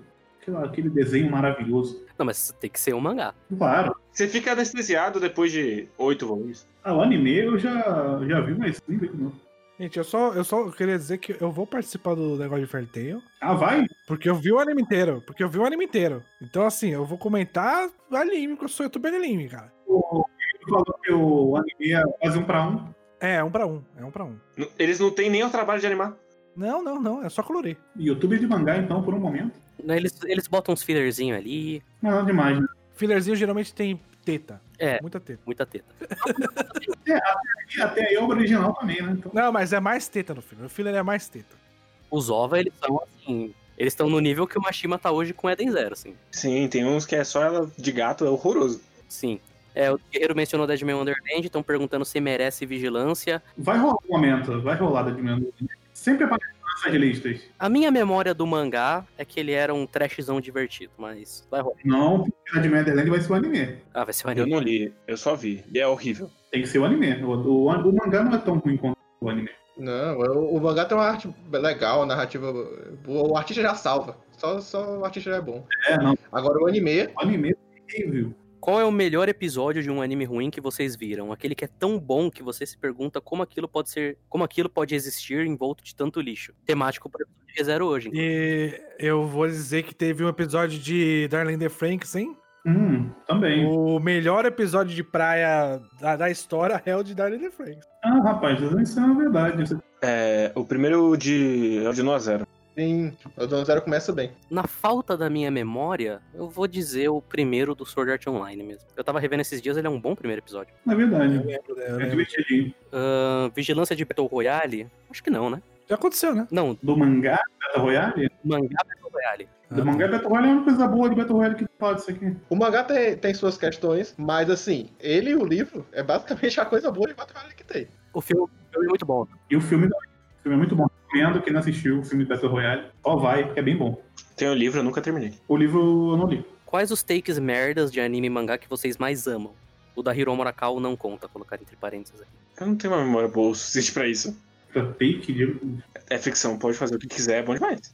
É, a melhor take pra mim é a frase do do Léo Gamer. É. Deixa a gente que entende. O que é obra e cultura. Lacra lá no seu Facebook. Pra mim é o melhor take. Impossível fazer um take melhor do que ele. Eu tenho, eu tenho um mais atual, Ah, não. Pode mandar, pode mandar. que é o de do cara falar assim, né? É, você não pode. Você é a única pessoa que odeia a Alice. Sim, você é a única pessoa que odeia a Alice no mundo. Você só pode odiar a Alice no final, quando assistir tudo, tá? A pessoa, ela assiste quatro episódios de Online e dropa e já fala que não gosta. E já fala que não gosta. Entendeu? E já fala que odeia. Ela assiste três episódios, ah, não, não gosto mais. Mas você gosta? Não, não gosto. Por que você não? Não gosto. É, quais. ah, atualmente, qual é o mangá anime que ocupa um espaço de pior coisa que vocês já leram ou assistiram? De mangá é Mirani que faço. Anime é o Feliz. E Moto Janai. Moto Janai. É, anime eu acho que. Eu tava vendo a minha lista hoje, porque teve uma thread no Twitter que eu fui fazer, e eu não sei, eu acho que talvez seja o Offenlead o pior. Eu coloquei Açúcar nessa lista, nessa Ah, thread. o Shoujo Asuka O Shoujo Açúcar, coloquei também. é muito, é muito ruim também. Concordo. Tá, tá, tá ali, ó, com o Moto Janai. Mangá, Mangá, se, não, se é tão ruim assim, eu não, não vejo. Aqui eu só vejo as coisas ruins pra poder ver o programa, né? Eu fui, eu fui no que eu terminei, assim. Tipo, eu vi o primeiro episódio de Diabolic Lovers. Talvez seja a pior coisa que eu já vi na minha vida, mas eu não conto. Mangá, ó. Mangá do Offenlead, Mirai Nikki. Tem uma lista aqui, ó. Isekai Smartphone, XC no Subaru, Agu, é, Moto Janai, é, Conception, é, que Nossa, mais? Perception, né? Pô, tem uma lista aqui, pô. Ó, eu vou falar aqui, não é o pior, mas é sem dúvida nenhuma a coisa mais patética que eu já vi na minha vida, que é Gigant. É verdade. Uma boa escolha. Então, é uma escolha. Então, se a gente tá escolhendo patéticos, eu coloco aqui Samurai 8. Hum, uma boa escolha também. Eu acho que de perguntas tem. Tem um monte de perguntas que são coisas. É, pra gente recomendar coisas boas e comentar coisas boas. Aí não tem Mas graça. aí não tem graça. Tipo, tem gente perguntando aqui pra comentar o episódio dessa semana de God of High School. Tipo, não comentar no programa, mas o que a gente achou. Não, não tem graça. Eu não tô vendo, então não posso. Mas foi muito bom. Ver os comentários e você vai lá. No... Vai, vai no meu canal, pô. Vai no meu canal que tem lá. É, exatamente. Pô, quer ver quer, quer sobre a coisa de anime bom? Vai no meu canal. É, Aqui é, anime- aqui é só anime ruim, cara. Aqui é só graça. Você quer a minha opinião? Eu só coloco quando eu acabar. O Guerreiro tem o Twitter dele lá, que ele fica comentando lá os mangá da, da, da Shonen É Jump, verdade. entendeu? O Matheus não faz nada, só fica... Exatamente. Como o Pedrinho falou ali, foge do escopo do canal, realmente. O nosso produto é falar as coisas O. Diego fica fazendo a MV com, com música brasileira de anime, de anime. Exatamente, é todo mundo faz alguma coisa aí por fora. O Ladino fica na torre de vigilância, fazendo o que ninguém sabe. O Matheus tem o Mas o Ramones, ele é especificamente pra Jojo. Inclusive, teve, tem uma, uma pergunta aqui que eu nem ia jogar, mas já que vocês fizeram a ponte. O Piada Interna perguntou como diferenciar uma parte boa de Jojo de uma ruim. Do mesmo jeito que você diferencia qualquer história de uma boa ou de uma ruim. É igual todas as outras maneiras. Exato. Isso aí. é uma boa resposta. Mais subjetiva impossível. A que é boa é porque ela é boa, a ruim é porque é ruim. É. É, a gente tem que voltar com o Vai Se Fuder também. Gente, muita coisa. né? Isso aí. Perguntaram, inclusive, também quando vai voltar o Vai Se Fuder. Quando vocês pagarem. Vai Se Fuder, por enquanto, vai ser só a gente assistindo por aqui. Eu vou dizer aqui, quebrando a minha regra de não comentar se eu não terminei, mas eu vi o primeiro episódio, os três primeiros episódios, na verdade, do Handshakers, e o primeiro episódio é facilmente o pior primeiro episódio que eu já vi na minha vida. É arte demais, né? Pode dizer. O primeiro plano do Handshakers, a primeira coisa que você vê quando você dá play no episódio de Handshakers, já é um ataque a todos os seus sentidos. Já te de um jeito assim que, meu, eu gosto demais. Eu gosto demais da arquitetura, gente. cara, não. Terminar. Não posso, não posso. Minha saúde não permite. Eu, eu entendo, eu entendo 100%. Agora que eu vi, eu entendo. Não, tem condições, tá maluco. Enfim, é, me despeço aqui, o Daniel também. Até semana que vem. E fiquem com essa desgraça aí. Valeu. Tchau, fui.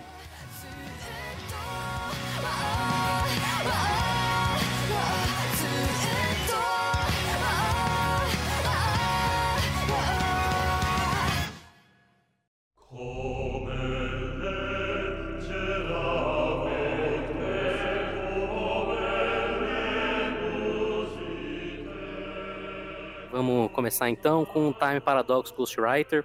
Só vou dizer que esse talvez tenha sido o capítulo de Time Paradox Ghostwriter que menos me ofendeu. Ele, ele me deu uma micro ofendida quando eu virei pra segunda página eu olhei pro Kaiman de caveira e eu fiquei um pouco ofendido quando isso aconteceu. Mas fora isso, é um capítulo diferente dos outros. Ele é um capítulo com começo, meio e fim, Sim. que mais ou menos se conectam. Ele continuou mais ou menos ali subplots que ele tinha plantado antes. Sim. Ao invés de começar novos subplots, que é isso que Paradox faz geralmente. Mas então a gente voltou o foco pro. Como que é o nome desse filho da puta? O. Ah, Sasaki, Tepei Sasaki. A gente voltou o foco pro Sasaki, mais ou menos mostrou o drama dele tentando superar a menina. E fica em segundo lugar. Grande drama.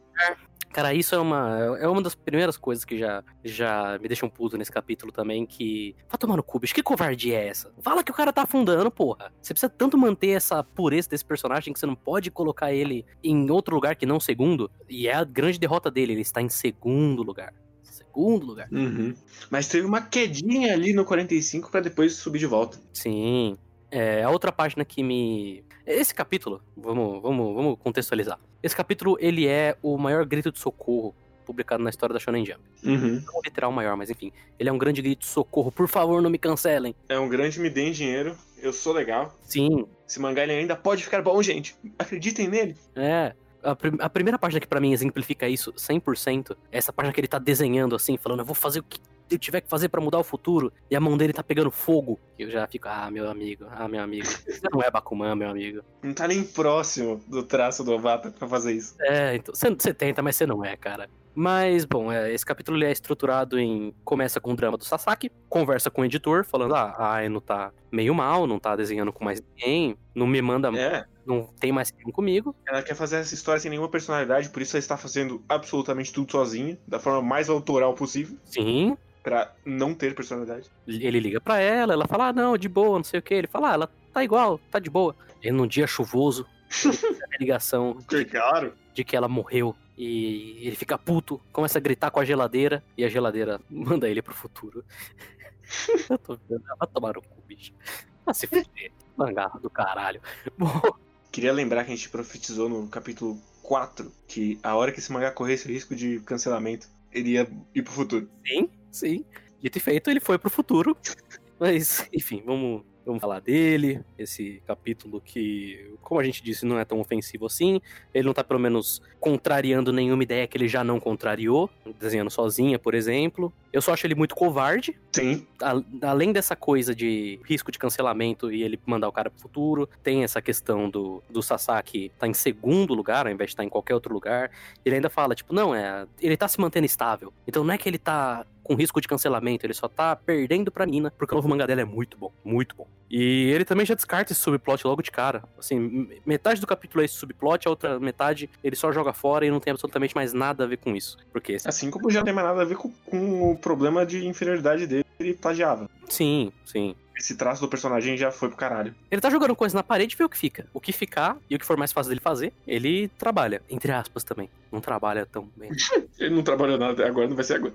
Mas eu me irrito toda vez que esse mangá mostra essa porra desse White Knight, que eu só penso que esse é muito reto, muito reto. Se eu tivesse descendo o Manga Plus assim, ele é um tipo de coisa que eu não leria, mas até aí é problema meu também. Vai de contrário à ideia de que ele é uma obra-prima, mas a gente não tem insights, como a gente já disse, então não Uhum. tem como eu dizer. É, mas aí depois ela tá fazendo Tower of God, né? Eu gosto muito como você olha pra essa imagem e é realmente a coisa mais genérica do mundo. Sim, Eu, eu vou dar uma notícia aqui pro, pro autor de, dessa merda desse mangá. Isso nunca ficaria em primeiro na Jump.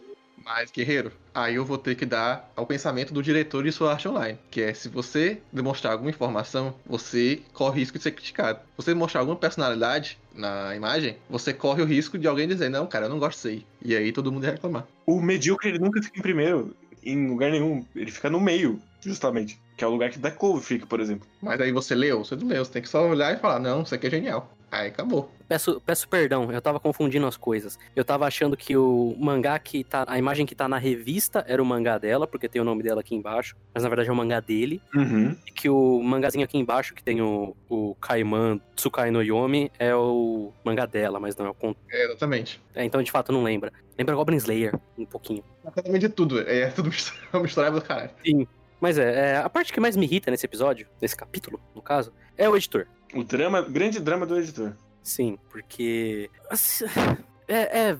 Tá batendo na mesma tecla sempre. Mas puta merda, nunca que um editor ia ser desse jeito. E o drama dele é muito vazio, porque a gente não sabe o que, que ele é, quem ele é. Ele só aparecia pra falar: esse capítulo tá muito bom, ou esse capítulo não tá tão bom assim. Inclusive, ele- essa conversa com o editor já começa de um jeito muito covarde, que é: olha só, esse, esse rascunho tá muito bom, eu nem tenho observações. Os outros eu tinha, esse aqui tá foda. Então já acabou o drama do Sasaki também, de não consigo fazer a minha coisa. Ele consegue, tá muito bom. Sim. Parabéns, Sasaki. O personagem que tinha no primeiro capítulo já desapareceu completamente. Sendo que quanto mais tempo passasse, eu entendo que ele ganhar mais experiência, mas a pessoa ia ser mais difícil continuar uma história que ele não sabia qual era o rumo, da mesma maneira. E agora ele parece estar melhor nisso. Ele já superou já. Sim, O problema é que ele não superou a nova história dela. Mas a antiga ele já superou completamente. Já tá pelo menos no mesmo nível, ou então um nível que não vai atrapalhar. E levaram longos 11 capítulos. Toda essa epopeia de 11 capítulos. A gente tá na metade do segundo volume dessa história e o personagem protagonista já é outro boneco completamente. Mas aí tem que ver a relação, guerreiro. Se acabar em dois volumes, é metade da história. Olha aí. Mas não é assim que funciona. né?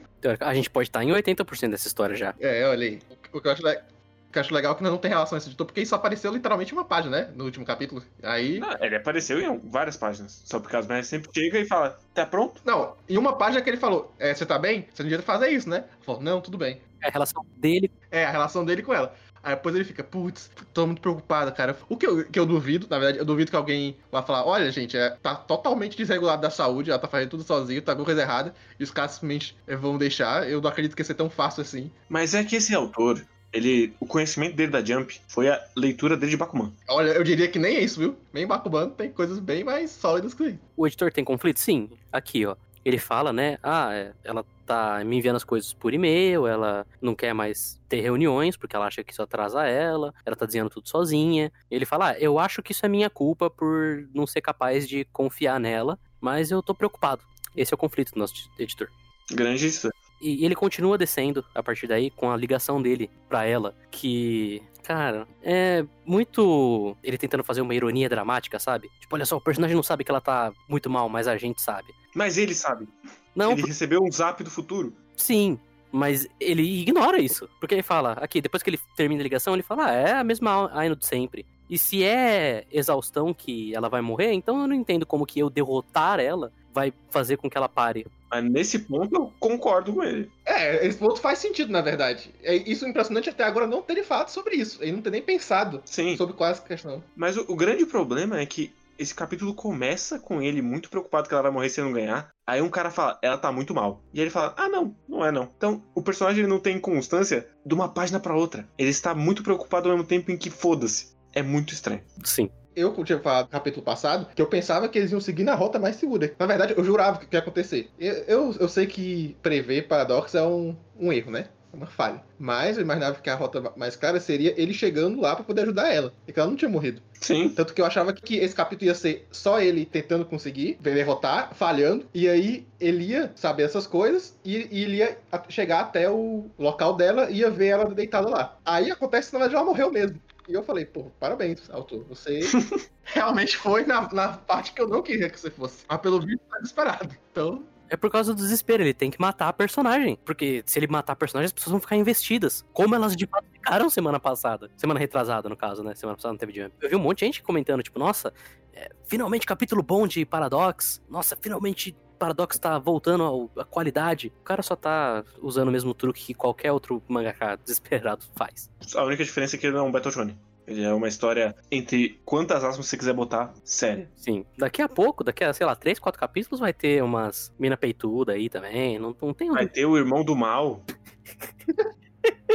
Cara, eu ia adorar tanto se nascer um irmão do mal. O irmão, se fosse assim, já ia ser maravilhoso. porra. Eu duvido que o Paradox seja tão bom assim. Duvido. Mas, cara, eu acho, eu acho muito mágico, porque o conflito, pensando nos volumes de Paradox, o conflito de ela vai morrer foi introduzido no capítulo 9 e ela morreu no 11.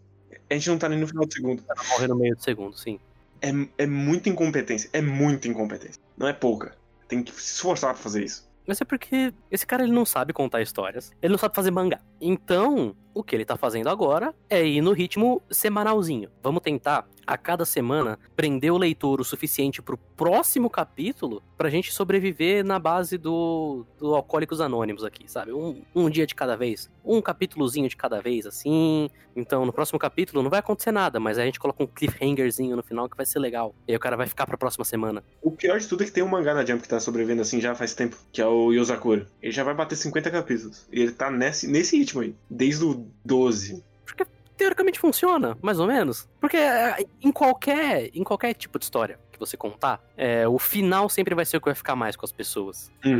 Sabe assim? Então, às vezes, se você tem um capítulo meio merda, mas que o final é legal, você vai falar, porra, foi um capítulo bacana. Porque a gente tem meio que essa concepção de que a história toda, no caso, um capítulo, né? Então, o, todo o caminho daquele capítulo foi pra aquele final, digamos. Então a galera vai ficar tipo, ah, ok. Ele não tá escrevendo uma história, ele tá pensando, é, escrevendo, no caso, pra sobreviver. Ele não tá pensando em manter a consciência da história dele. Ele tá pensando em, bom, a gente precisa colocar ganchos pra prender o leitor. Então, por exemplo, esse capítulo aqui, esse começo do Sasaki, eles claramente só tava querendo passar por isso logo. Falar, ah, então, ah, eu deixei lá que o Sasaki tava tendo dificuldade, agora ele não tá tendo mais. Pronto. E aí, porque o que importa mesmo é aqui o finalzinho dele indo pro futuro. E. Eu não sei o que esperar disso agora. Vai ser mágico. Vai. Eu... Não importa qual for o próximo capítulo, ele vai ser mágico. Gente, que, dessa vez, o próximo capítulo seja a Terceira Guerra Mundial mesmo. Seja Steins Gate. e vai ser, o líder vai ser o, o tiozinho da, dos mangás da, da menina. Porra, seria mágico, hein? Ele chega no futuro, tá tudo destruído porque a menina se matou. Eu queria lembrar que essa essa é a história de um mangaka fracassado que acabou plagiando porque era a única opção dele de continuar na profissão. Foi assim que fomos introduzidos essa história 10 capítulos atrás. É, todo o caminho de 10 capítulos que a gente percorreu até aqui, Guerreiro já deixou isso pra trás. Isso não é mais uma questão. Coisas aconteceram em 10 capítulos. Uma pequena coisa que me incomoda é que. Cadê os assistentes? Eles evaporaram do estúdio do, do Sasaki. Ele tá trabalhando sozinho o tempo todo. Sim, O cara nem se deu o trabalho de desenhar eles no fundo. E ele quer dar essa. meter esse migué de, de Obata dele. desenhar assistente é complicado. Que isso. Todo mundo é genérico também. Eu não lembro de nenhum assistente dele, sendo bem honesto. Ah, não, tinha um cara que era, que era ele, só que sem plagiar. Sim, tinha outro que era muito empolgado e era jovem. E tem um que era o chefe, que era calminho. E. Como é mesmo? Organizador e tudo. É só isso. Sim. Ai, ai. É, é, é esse capítulo, né? Infelizmente não, Não foi um capítulo. não ofendeu tanto. Não foi um capítulo tão ofensivo, não tem muito o que comentar, só que foi ruim como sempre. Talvez o melhor até agora e foi ruim pra caralho ainda assim, então. Eu, mas infelizmente, ou, eu- ou felizmente, não sei, eu tô com a expectativa que o próximo pode ser assim, top. Ah, não, o próximo. Eu só espero magia do próximo. Eu espero que seja assim. o tipo coisa que vai destruir a minha semana. não, não tem como. Não tem como ele chegar no 12 e entregar um capítulo meia boca. Eu duvido. Essa é a minha dúvida aqui pra, pro Paradoxo da semana que vem. Não tem como ele ser meia boca. Até porque é o capítulo raiz de 144, que ele prometeu. Que tudo seria explicado. Tudo o seja lá o quê. Mas é, ainda não saiu. É só no final do mês que sai rank da Oricon, né? Sim. Mas não vai estar no 50. O Undead Unlucky, que é um sucessinho, não, não sai no 50. Ah, então eles não vão nem liberar os números, né? Provavelmente não. Porra, triste. Eu queria ver o quanto que ele tá vendendo. Ia ser muito legal se ele começasse a. Tipo, do nada o volume vendeu pra caralho. Eu não lembro qual que era o mangá que salvaram comprando 200 cópias cada. Teve isso. Teve? Isso já aconteceu no dia. Caralho, bicho, eu preciso saber qual que é agora. Eu não lembro. Foi o grupo do Reddit e eles compraram, durante- eles se juntaram o mundo inteiro pra comprar, pra manter o mangá na revista. Eventualmente ele foi cancelado do mesmo jeito. Mas... Porra, mas Tem que manter isso todo o volume, né? É. Não só um. você não vai. Porra, que sensacional. Teve essa mobilização aí. Quem sabe? Façam isso com, com o Maguchan, gente. Vamos cada um aqui comprar 15 unidades de Maguchan pra ele sobreviver. É perto do que tem na revista. né? Eu acho que não tem um Reddit de Time Paradox Ghostwriter ainda, porque eles demoram um pouco pra fazer. Eles têm que ter certeza de que o mangá vai sobreviver pra eles começarem. Uhum. E o que, que você vai discutir no Reddit de Time Paradox? Não, mas Reddit de mangá é sempre ou teoria de lore ou fanart. Mas não tem nem teoria de lore aqui. Lógico que tem! Horror que tem, guerreiro. Claro que tem. Teoria que a gente já criou, guerreiro. Imagina alguém com disposição pra poder ficar pensando nisso o tempo todo com outras pessoas na internet. Maravilha. Time Paradox Ghostwriter. tem? tem. Olha aí. É o Time Pedox Ghostwriter. R. Olha aí. Bela. Porra. Inclusive, essa capa é muito sem graça e esse logo é horroroso. Uhum. Puta O merda. logo é problemática. Essa, essa capa, ela seria legal uma capa como capa de capítulo, mas capa de volume é meio merda. Caralho. Caralho. Você olhou esse logo em detalhe? Hum, Não. Tá escrito Time Paradox Ghost Lighter. Não, tá Lighter? Ghostwriter. No, no Manga Plus tá Ghost Lighter. Ghostwriter? Sim. Como assim? Deixa eu. deixa- Calma, calma. Não, não, não, não, não, não, não. É impossível. Abre aí o Manga Plus, pô. Mas isso aonde, exatamente? Na imagem tem o New Time Paradox Ghost Lighter. Então é o. É o isqueiro fantasma do paradoxo temporal. Sim. Caramba, é mesmo. Porra, bicho! Maluco. Vai tomar. Ai, e o melhor de tudo é que não é nenhum erro de trocar o R pelo L, porque não é writer com R também. Sim, Exatamente. Ai, caralho. Oficial, viu? Oficial aqui. Bom demais. só qualidade, só qualidade. Bom, acho que a gente pode encerrar já então, né? Podemos. Fica na torcida aqui pro cancelamento. Uhum. Nossa, saiu um capítulo extra na Jump Giga. Que bosta. Incrível. Pagando, né? Bom, é isso então. Até mais, pessoal. Nos vemos na semana que vem. E em que Paradox promete muito. Semana que vem tem tudo pra ser top. Porque Paradox promete, Sword Online promete, ReZero não sei. Mas tem tudo pra ter um programa de 4 horas aí. Vamos que vamos, time. É nóis. Tchau. Tchau.